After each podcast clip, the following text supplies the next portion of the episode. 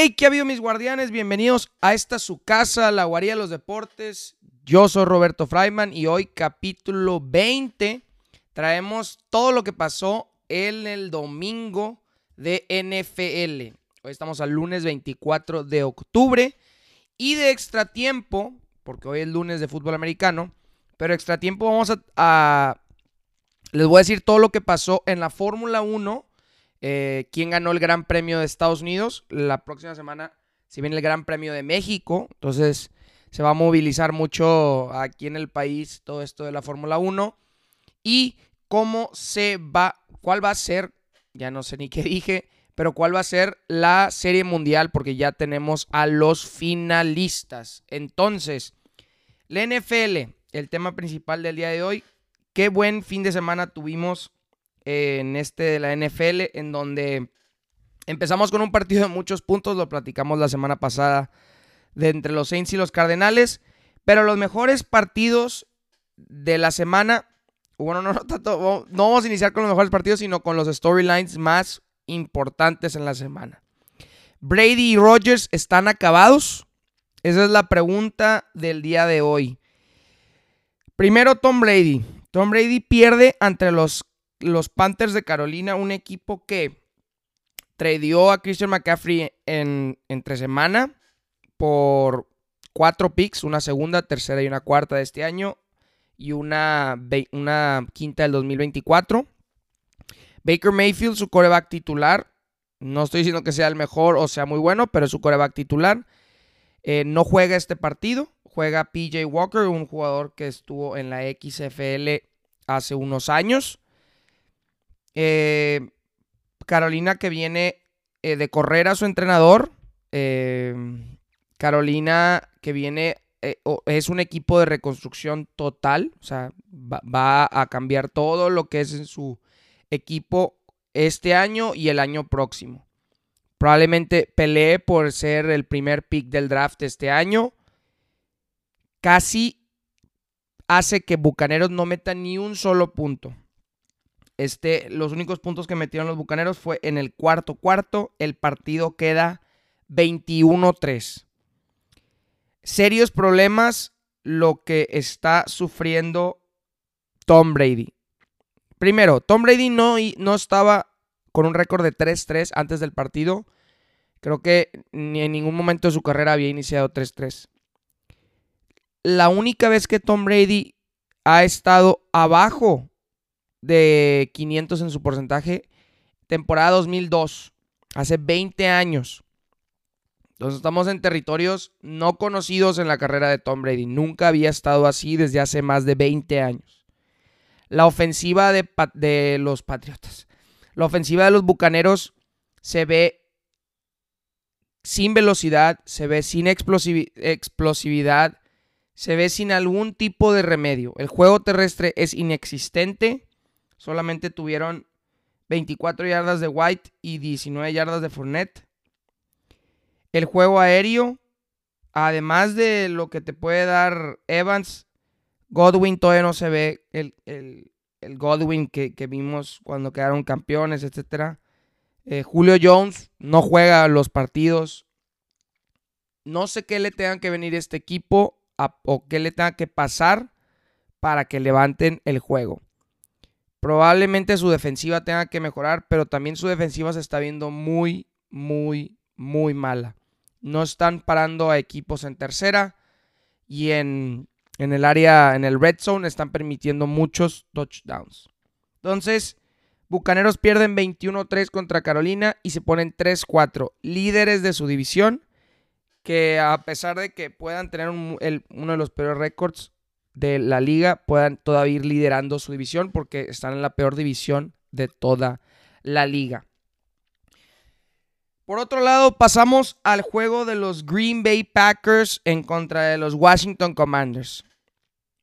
Washington Commanders sale sin su coreback titular, sale sin Carson Wentz porque se lesiona el dedo y va a estar fuera de 4 a 6 semanas. ¿Quién entra de titular? Tyler Heineke, lo habíamos visto eh, la temporada pasada y lo vimos Lo creo que donde, donde todo el mundo lo, lo, conoció, donde yo también lo conocí, en el partido de, de postemporada en contra de los Bucaneros, en ese run del Super Bowl, que tuvo, que se lanzó por el touchdown, etc.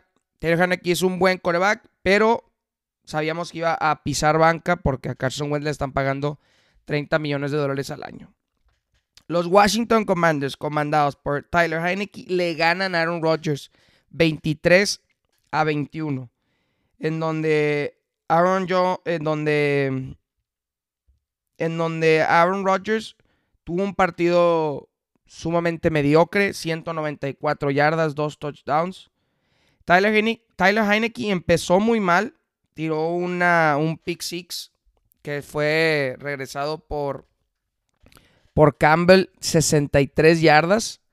Sin embargo, eh, pudo como dicen, eh, cambiar el switch, volver a empezar y empezó a tener un partido bastante interesante, donde el mejor jugador del, de los Packers fue Aaron Jones, el otro Aaron, y tuvo dos touchdowns.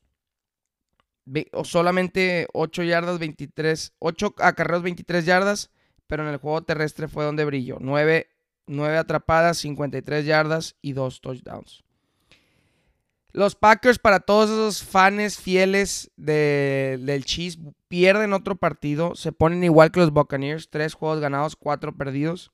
Son segundos de su división. Igual, son segundos de esta división. Por lo mala que es esta división. Sin contar a, Minnesota, que va con un récord de 5-1. Pero descansó esta semana. Eh, los Lions pues tienen un peor récord. Y los Bears también que juegan hoy en contra de los Patriotas. Es una pregunta bastante interesante ver cómo estos dos corebacks, estos dos legendarios corebacks, están teniendo inicios de temporada bastante eh, difíciles. Eh, Aaron Rodgers sí ha, tenido en su carrera temporadas perdedoras. Eh, no pasaba que tenía tres derrotas de manera consecutiva desde el 2018, algo que Tom Brady creo que nunca ha tenido. Entonces va a ser bastante interesante cómo estos dos equipos llenos de veteranos pueden em, darle vuelta a la temporada porque ya estamos casi a la mitad de temporada, un poquito menos. Estamos siete partidos in en la temporada y ciertos cambios pues no los puedes cambiar, ¿no? La velocidad de tu equipo, pero o como dicen, la velocidad, la edad, este, etcétera. Pero lo que sí puedes cambiar es la motivación, el cómo, como dicen, el cómo pegas, el, compromiso en el equipo, cosa que hace falta ver si Tom Brady está all in esta temporada o sus problemas extra cancha lo están llevando a, a no jugar bien, a tomar decisiones más precavidas, yo creo que eh, es la primera vez que vemos un Tom Brady que no está al 100% con, en la temporada, con sus, con sus compañeros, con, con su todo. Entonces va a ser bien difícil ver cómo pueda cambiar. Esperemos para el GOAT que no, si esta es su última temporada, que no sea una temporada eh, para el olvido o que mm, como que nos acordemos de esto mucho, ¿no? Digo, nos vamos a acordar de las cosas buenas, pero pues siempre es como, siempre nos acordamos cómo terminó Peyton. Y Peyton terminó siendo una, un shell of himself, ¿no? No siendo ese mismo coreback que habíamos visto el resto de su carrera. Entonces, interesante ver qué va a pasar con Aaron Rodgers y Tom Brady para las próximas semanas en la NFL. Pero vamos a pasar al juego de los Dallas Cowboys, el regreso tan ansiado de su quarterback Dakota Prescott. Prescott regresa en un partido donde Dallas sale menos 7 puntos favoritos. Mucha gente se le hacía complicado ver cómo un equipo también de, de los Lions que mete muchos puntos iba, iba o iban a cubrir y, también con el regreso de Prescott solamente teniendo un partido de referencia, el de los Buccaneers al inicio, pues bueno, ver cómo, cómo iban a reaccionar. Y reaccionan de la manera que se esperaba. Dallas gana el partido 24 a 6 de la mano de Ezekiel Elliott, que tuvo un juego de dos anotaciones terrestres, en donde acumuló 57 yardas. El líder en, no en acarreos, pero el líder en yardas terrestres fue Tony Pollard. Tuvo 12 acarreos solamente, pero para 83 yardas.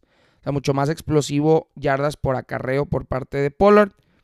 Y que Jared Goff termina con 228 yardas, dos intercepciones. Y a otra vez la defensiva de Dallas se impone ante cualquier ofensiva que se le ponga. Para mí sigue siendo una de las mejores defensivas de la liga, la de, la de Dallas, en donde Trevon Dix vuelve a tener otra intercepción. Micah Parsons tiene otro sack.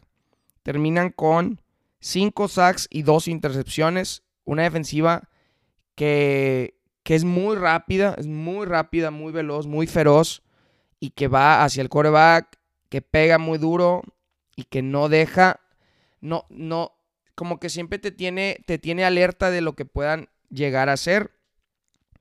Dallas se vuelve a, poner las cosas en orden. Creo que la controversia que se pudo realizar por lo que fue Cooper Rush, creo que se queda atrás después de este partido. Sin embargo, en un partido más difícil, como les puede tocar, eh, digo, la semana que sí, la semana que viene es contra los Bears. Después descansan y después es contra. Vamos a ver.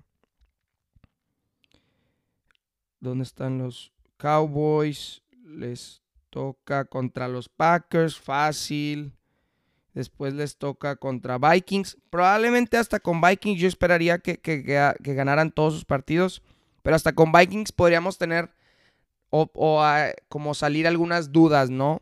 Pero ya iríamos 3, 4 partidos adentro, entonces no lo creo. Entonces, Cowboys tienen una muy buena proyección en lo que pueda ser su temporada. Eh, para todos los que son fans tienen mucho futuro esta temporada.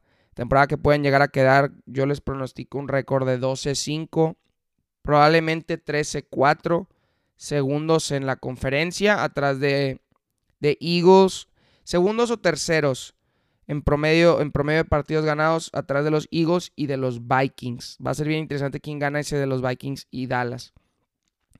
Pero, eh, regreso de Dak, que calla muchas dudas.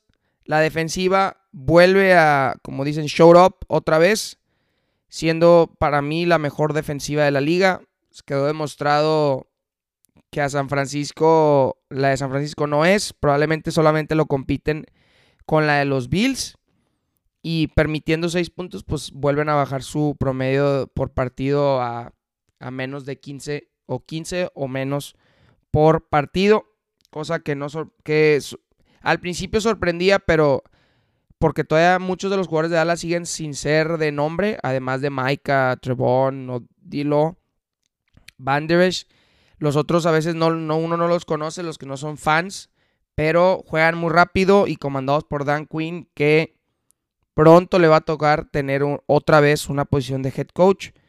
Pues van a, va, va a poder hacer algo, ¿no? Pero hasta ahorita, con Mike McCarthy y Dan Quinn comandando la defensiva, Dallas es candidato a llegar a la final de conferencia si sigue el equipo como va.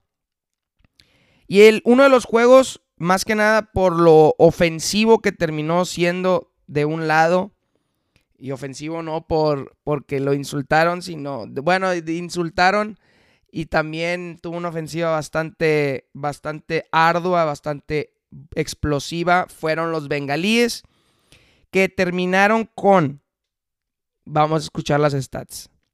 34 pases completos de 42, 481 yardas, 3 touchdowns por parte de Joe Burrow, 8 recepciones de Tyler Boyd, 155 yardas, 8 recepciones de Jamar Chase, 130 yardas, 2 touchdowns. T. Higgins, 5 recepciones, 93 yardas. Casi sus tres mejores receptores tuvieron todos casi arriba de 100 yardas y dos de ellos, cuando menos una anotación, y Jamar Chase tuvo dos. Algo increíble de, la forma en la que este es el equipo de los bengalíes que el mundo esperaba ver desde inicio de temporada. Esperemos no solamente sea este partido y despegue este equipo de los bengalíes que tiene todo para poder regresar a la posición en la que estuvo la temporada pasada, porque en algún momento dado los Bills y los Chiefs o se matan entre ellos o los bengalíes van a estar ahí para ganarle a uno y solamente enfrentarse al otro. Entonces, y si no, también están los Ravens, etc. Entonces, que eso fue lo que terminó siendo la temporada pasada. Los Chiefs y los, los Bills se terminan autodestruyendo y solamente tienen que enfrentarse un partido ante ellos. Y si tienen esa buena suerte, pueden llegar al Super Bowl otra vez. Pero este es el equipo de los Bengals que todos deseamos ver desde inicio de temporada. Los Falcons pues no metieron ni las manos, pero los bengalíes me gusta que ya esté de regreso esta, esta ofensiva explosiva que, que, ya se había tardado en, en, en empezar.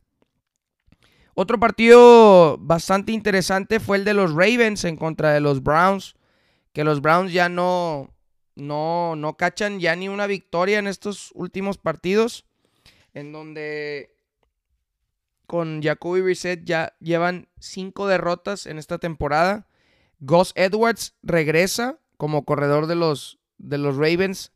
Realmente no sé qué está pasando con Lamar Jackson, específicamente en cuestión de, no de victorias, porque llevan dos victorias seguidas, pero en cuestión de, ofensiva, yo no veo al mismo Lamar eh, que vimos en las primeras tres semanas.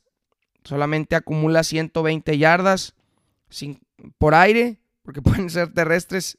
Solamente intentó 16 pases, 10, 10 acarreos para 59 yardas. Y González tuvo 16 acarreos para 66 yardas. Mark Andrews tuvo 0 yardas en el National, en el Titans, en el National Data de los Titans.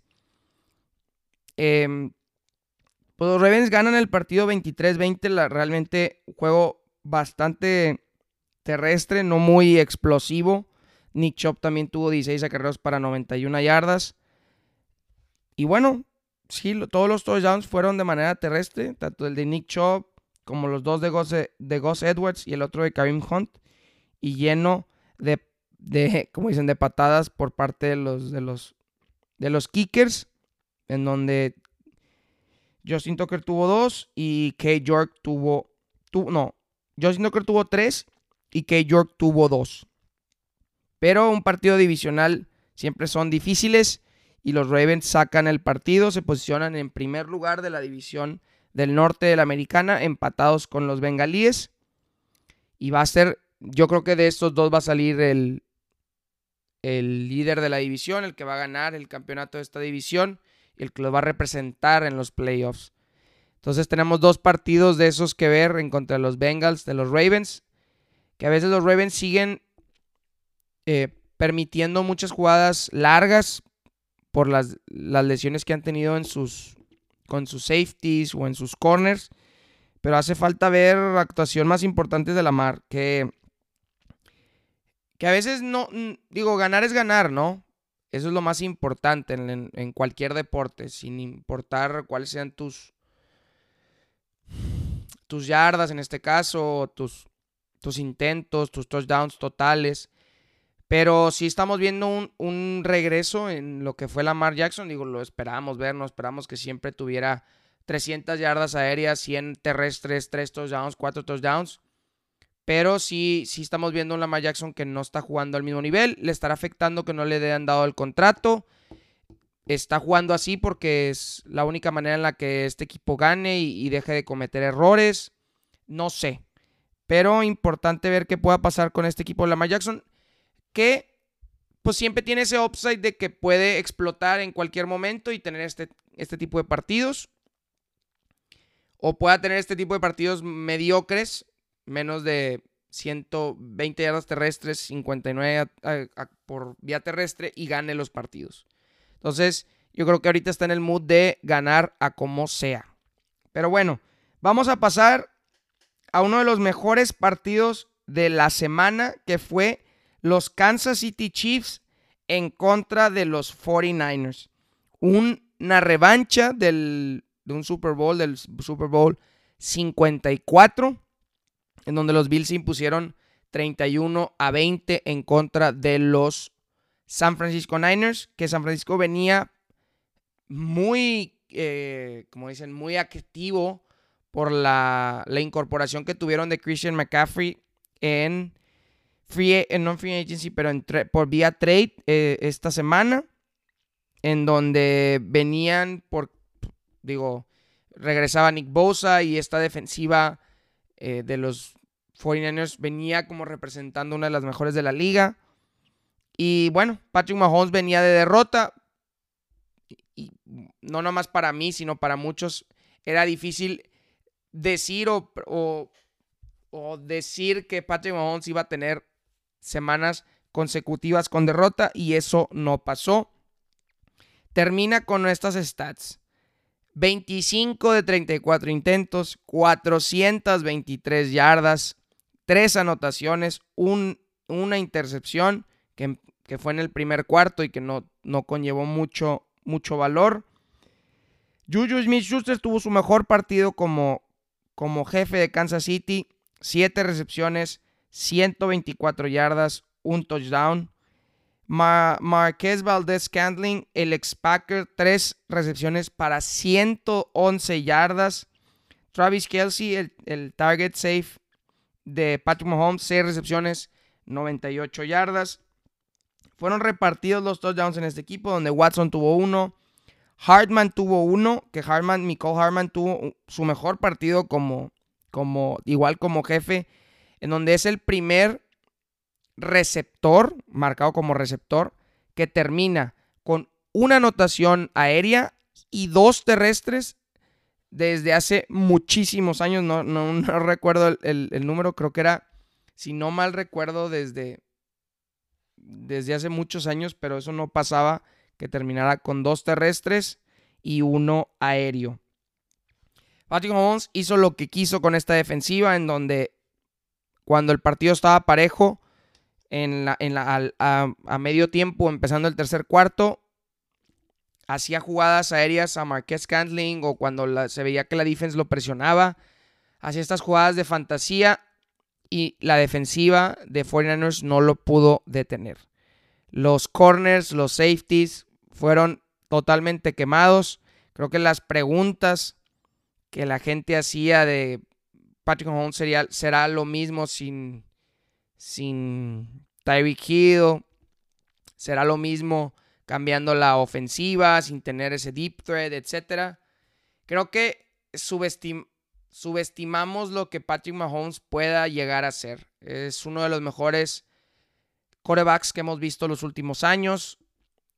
Patrick Mahomes está en el nivel, yo creo, actualmente de lo que estuvo Tom Brady eh, cuando ya Tom Brady dejó, o sea, empezó a ser un coreback ofensivo después del 2000, no ofensivo, pero un coreback que ya dependía mucho más el equipo de él a partir del 2007 en adelante. Patrick Mahomes va a ser como ese Tom Brady en donde con cualquier arma que le pusieras te va a hacer daño, ¿no? Digo, tiene buenas armas, jugadores muy rápidos, pero pues Tom Brady con Dania Mendola, con Julian Edelman, con otros más y teniendo un buen receptor como Lalo Gronkowski, que él lo tiene, que es Kelsey, puede hacer y deshacer con el que sea. Y así lo demostró una vez más. No lo tiene que seguir demostrando. Es la fue la pregunta iniciando el año, pero yo creo que esta, esta pregunta ya tiene su respuesta. Y sin importar el, a quién le tire o cómo le haga, va a ser un coreback muy eficiente que va a ganar muchos partidos. Marcador termina 44 a 23, en donde meten 30 puntos en, los, en, en el tercero y en el cuarto. Cuarto, los Chiefs. Y 49ers, digo, se vio un Jimmy G bastante limitado, 300 yardas, pero realmente al final fueron muchas de trash yards. La nueva incorporación, Christian McCaffrey, termina con 8 acarreos, 38 yardas, 2 dos, pases eh, cachados para 24 yardas, en donde George Kittle tuvo un gran partido, 6 recepciones, 98 yardas y un touchdown, pero no le fue suficiente para ni estar cerca en el partido para los 49ers. Y último partido fue, y digo, no, cabe recalcar más, el Sunday Night Football, que fue el de los Pittsburgh Steelers en contra de los Miami Dolphins, el regreso de Tua Tagovailoa a la NFL después de su fea lesión que tuvo después de regresar en un partido en contra los Bengals, etcétera, donde tuvo una contusión bastante severa y donde vimos ahí imágenes medio difíciles en el campo. Los Miami Dolphins vencen a los Steelers 16 a 10, un partido que inicia de parte de Miami con una ofensiva bastante explosiva. Parecía que no los iba a parar nadie. Jalen Waddle termina con 4 recepciones, 88 yardas. Tyreek Hill termina con 7 recepciones, 72 yardas. Tua termina 21 de 35 para 261 yardas, o sea, 60% de efectividad. Y una anotación que fue a Raheem Mostert. Sin embargo, después de este cuarto y medio de ofensiva por parte de, Miami, como que la, la defensiva de, de los Steelers les empezó a agarrar como que el, eh, como que el, varios, varios puntos ahí importantes y los empezó a detener. Comandados definitivamente, ya que no está TJ Watt por Minka Fitzpatrick, el ex Alabama, el ex Miami Dolphin. Y que al final eh, Pittsburgh Steelers tuvo dos, dos drives, dos últimos intentos para, para poder empatar el partido de la mano de Kenny Pickett y no lo pudo concretar. Eh, tuvo un pase de touchdown, tres intercepciones, 257 yardas. Otra vez un juego casi inexistente en el, juego terrestre. Promedian menos de 4 yardas por acarreo. Tanto Najee Harris como Warren, sus dos receptores. Pat Fryermuth termina con 8 recepciones, siendo el, security target de, de normal, en estos últimos partidos. 8 recepciones, 75 yardas. El, novato de, Georgia, George Pickens, tuvo un juegazo con un atrapadón para touchdown, pero atrapadón los hace ver fáciles. George Pickens, 6 recepciones, 61 yardas. Y bueno, un, equipo de los, de los Steelers que se pone con récord de 2-5. Ya creo que él podría firmarlo desde, este, desde esta semana. Digo, puede ser desde antes que esta va a ser la primera temporada que el coach Mike Tomlin vaya a tener de manera que no vaya a tener un récord cuando menos de 500.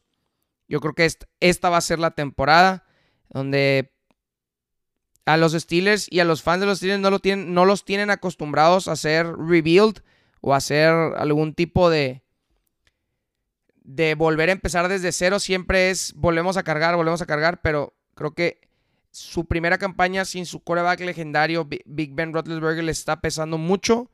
Yo creo que va a ser muy interesante qué es lo que hacen de aquí en adelante, porque no se ven, ofensivamente no se ven, no se ven muy claros. Ahora es un coreback novato y hace falta ayudarlo en, en, cuestión de esquemas ofensivos, etcétera, para que sea mucho más fácil para él ganar los partidos, pero sí, sí lo veo muy difícil para los Steelers que juegan en una división competitiva en donde ninguna victoria va a ser fácil contra Ravens o contra los Bengals.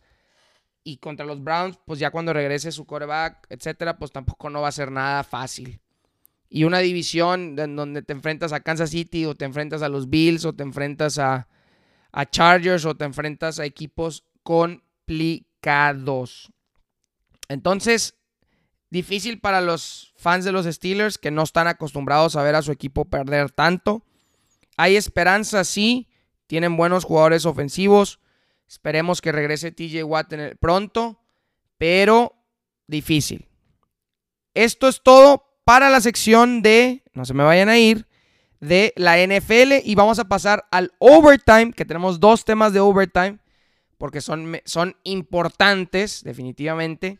El primero siendo la, la NFL. Ya estoy bien metido. La Fórmula 1. Empezaba, em, también tenía una F.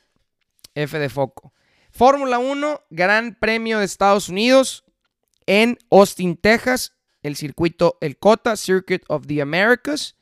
En donde ¿Cómo empezó eh, la carrera? Para decirles cómo, o sea, que, cómo, cómo iniciaron la carrera para después decir qué es lo que fue transcurriendo en la misma. Max Verstappen inicia segundo, Carlos Sainz inicia primero, porque Carlos Sainz tuvo, tuvo la pole position. Charles Leclerc iba a empezar segundo, pero tuvo una penalización de 10 lugares, entonces inició 12. Mm, Lewis Hamilton inicia tercero porque Checo Pérez tuvo otra penalización de 5 lugares, entonces inició noveno. Y Russell en cuarto. Entonces era Sainz primero, Verstappen segundo y los Mercedes en tercera y cuarta posición. Checo en la 9 y Leclerc en la posición número 12. Los demás, digo, la verdad es que las victorias, Mercedes no ha tenido ni una. No, no les he dicho que si Mercedes ganó o perdió esta, pero Mercedes no ha tenido ni una. Eh, Ferrari ha tenido, creo que si no estoy mal, dos Leclerc o tres Leclerc y una Sainz. Y las demás han sido de Red Bull. Entonces, la victoria no, no se iba a ir que no fueran estos tres equipos. Entonces, así inicia la carrera. Eh, ¿Qué pasa en la primera curva? Otra vez, en esta mítica curva 1, George Russell se va en contra de Carlos Sainz, le pega en la parte trasera y hace que Carlos Sainz dé un trompeo y Carlos Sainz se retire de la carrera. Entonces, a inicio de la carrera, Max Verstappen 1, Hamilton 2, Russell creo que iba como cuarto, cuarto, quinto, Sergio en la novena posición y Leclerc en la 12. Después de eso tuvimos un, un, un incidente muy grande, muy, muy grande, en donde antes de ese incidente, vamos a decirlo, Sergio Pérez y Charles Leclerc se posicionaron bastante rápido en las posiciones importantes, en las posiciones de podio, pero tuvimos un incidente que tuvo 8, eh, que, mantuvo al safety car por 8 vueltas, un número bastante grande. Eh, un choque entre Lance Stroll y Fernando Alonso, que de milagro Fernando Alonso yo no sé cómo siguió en la carrera. Eh, ya después, ahorita al final les voy a comentar qué, qué, fue lo que terminó pasando. Fernando Alonso termina séptimo en la carrera después de un incidente en donde literal le vimos todo el piso Fernando Alonso. O sea, el carro se levanta toda la parte delantera, pues unos cuantos metros y termina azotándose, pegándose en contra la, la pared, etcétera. Y Fernando Alonso, el carro de Fernando Alonso continúa en la carrera terminando séptimo lugar. Después del safety car, Max Verstappen 1. Em, si no mal recuerdo, Leclerc iba segundo. Leclerc iba segundo, sí. Hamilton tercero. Creo que, que también ahí estuvo eh, Checo Pérez tercero y, Russell cuarto, etc. Así era como lo iban compitiendo. Entran en, a cambiar a pits y el que empieza primero Mercedes entrando a pits. Eh, Hamilton fue el que aprovechó eso. Y el problema aquí estuvo porque, porque Max Verstappen, Red Bull, tuvo un error que es muy raro para ellos, teniendo un error en, en pits, en donde dejan a Checo Pérez en, primer lugar de la pista, en donde vimos también a un Sebastián Vettel liderando la carrera por un momento dado. Y tuvieron un error se tardaron casi 6 segundos en sacar a Max Verstappen de los pits. Y con, esa, con ese margen, Hamilton salía primero, eh, Leclerc segundo y Max Verstappen tercero. Con Checo Pérez yendo en la cuarta posición, eh, ya después de los pits. Bueno, sí en la cuarta posición porque George Russell lo llegó a adelantar por una milimésima de segundo, pero Checo lo pasó de manera rápida en la siguiente curva.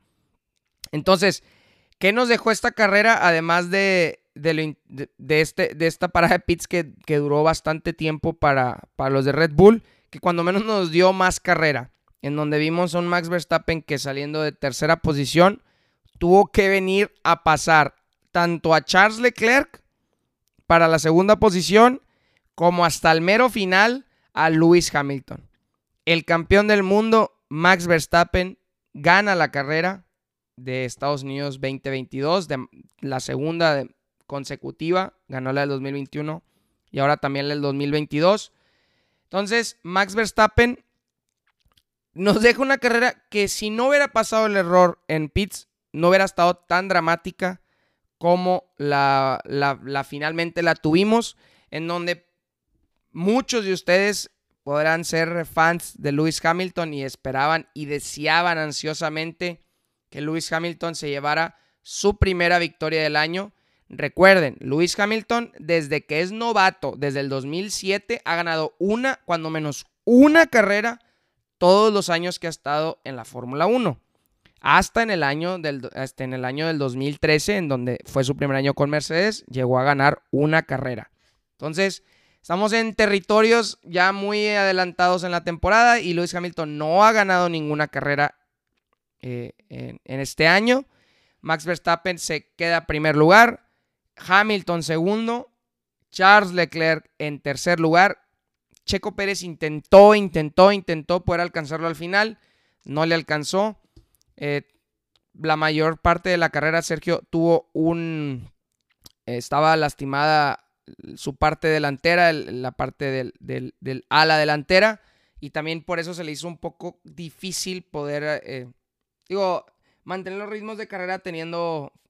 No fallas, pero teniendo un, algo mal este, en tu carro es bastante complicado. Buen trabajo por parte de Sergio, en donde se recupera bien de empezar, de empezar noveno, pero lo que también me deja eh, con mal sabor de boca es pues que Leclerc también empieza de la doceava posición, ¿no? Entonces, ahí esperando un poquito más del mexicano, que igual lo posicionan muy bien para el Gran Premio de México, del que viene le cambiaron parte ahí del motor, entonces esperamos que Sergio pueda tener una gran actuación, una gran actuación en México, nos pueda dar una victoria que yo la veo difícil, esperemos Red Bull ahí le diga a Verstappen que le, que le ayude tantito a Checo a ganarla, pero esperemos ver también una gran actuación de, por parte del mexicano en, en México, en Gran Premio de México. Que bueno, yo creo que ya, ya nosotros los mexicanos, los que seguimos a Checo desde hace muchos años,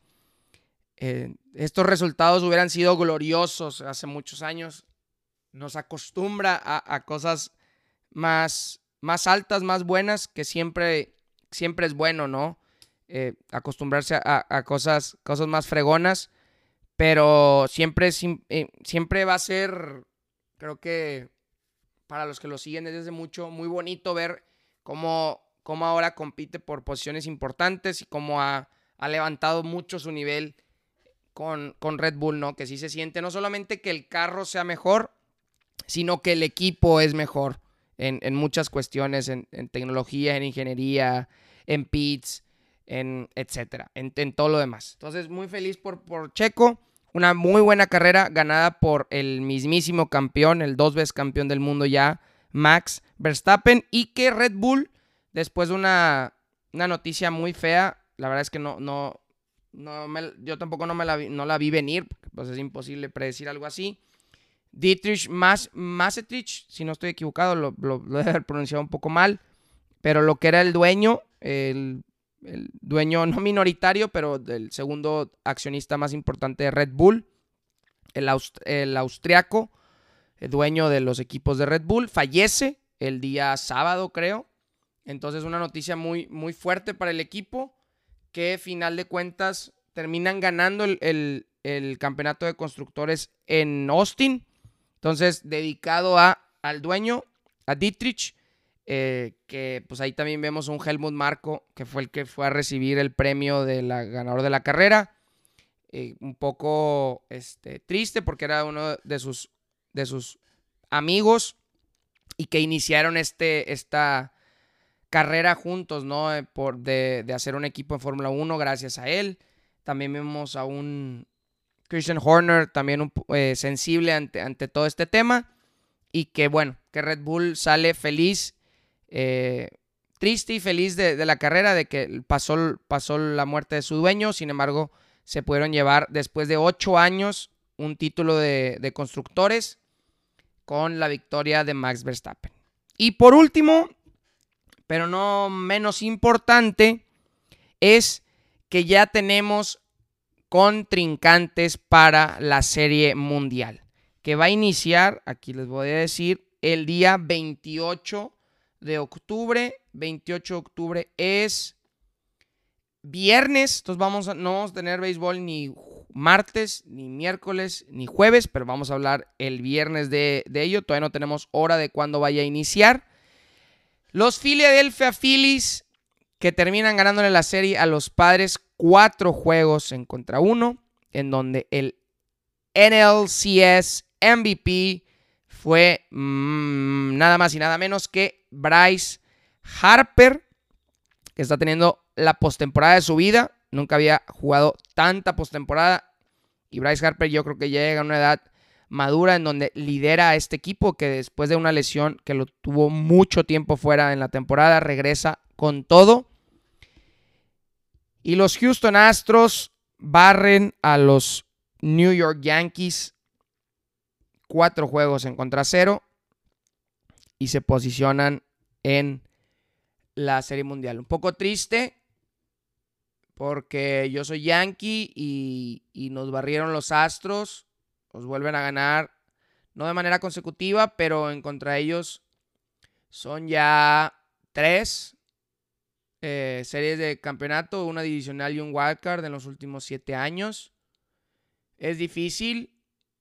Eh, siempre perderá el mismo equipo, que sí puede ser que hayan tenido sus, sus, sus señalamientos en cuestión de, de, que hacían el escándalo de los picheos, etcétera, pero hoy en día es un equipo que está jugando de manera legal y que que tiene mejor equipo que nosotros, ¿no? Comandados por Justin Verlander, eh, probablemente Cy Young de la Liga Americana, Framber Valdez, de tercero a cuarto lugar del Cy Young de la Liga Americana, Lance McCullers, que no tuvo uno de sus mejores partidos, pero no importa, es que eso es lo que pasa, que no importa que sus pitchers no tengan buenos partidos, su ofensiva es tan profunda y consistente que no importa. Finalmente el MVP termina siendo Jeremy Peña, novato, shortstop. 25 años, pero novato. Eh, Cristian Javier, que tuvo un tremendo partido 3. Y ni hablar de su, de su bullpen, que es de lo mejor que tiene la, las grandes ligas. Los Yankees terminan eh, Néstor Cortés eh, termina lesionado, no solamente picha dos entradas, permite tres carreras. Wandy Peralta sale, igual también permite una carrera. Lo, lo, también. Y Clay Holmes fue el único que no permitió carrera, pero no fue suficiente para los Yankees, que sí se iban, um, iban ganando tres carreras a cero. Les meten cuatro en la, en la tercera los empatan en la cuarta, iban ganando en la sexta y en la séptima los Astros pusieron el último clavo en el ataúd de los Yankees. Que así parece que terminaron todos los partidos muy parejos todos, pero imposible que te ganen cuatro partidos de manera consecutiva.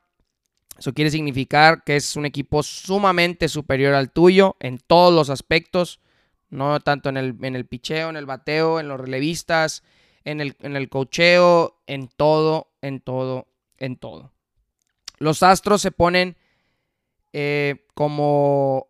Se ponen invictos en esta postemporada. Llevan siete partidos, siete victorias.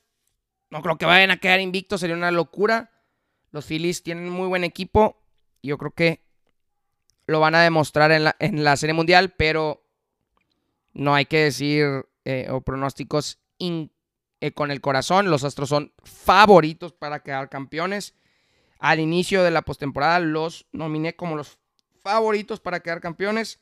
La Matrix iba a romper si los Astros no ganaban esta temporada y los únicos que les pudieron haber dado batalla hasta cierto nivel eran los, los Dodgers que ganaron 111 partidos. Pero los Astros tienen un nivel de picheo muy alto que van a venir totalmente descansados todos. Va a iniciar Verlander, va a seguir Framber, va a seguir McCullers o Javier o el que sea.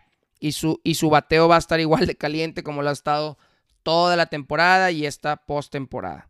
Y los Phillies comandados por Harper, Castellanos, Schwarber, eh, Aaron Nola, Zach Wheeler y todos los demás tienen muy buen equipo, una muy buena, este, muy buena postemporada, que le han ganado equipos difíciles, Cardenales, dos juegos a cero, a los Braves, a los campeones, tres juegos en contra uno, y ahora a los padres que siempre estuvieron ahí peleando, pero nunca se les hizo cuatro juegos en contra uno.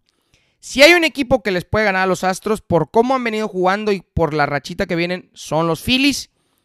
Y ya los Astros se han enfrentado a un equipo de los Phillies sin ser los Phillies en, series mundiales. Se enfrentaron exactamente a un equipo muy similar como fue Washington eh, en el 2019 y que le sacó la sorpresa. No creo que pase, no creo que los Astros se vean sorprendidos, tienen ya mucha experiencia y yo creo que van a cerrar esta postemporada con máximo uno o dos juegos perdidos en toda esta postemporada. Pero raza, eso ha sido todo por hoy. Los quiero mucho, les mando un abrazo y hasta la próxima. Chao.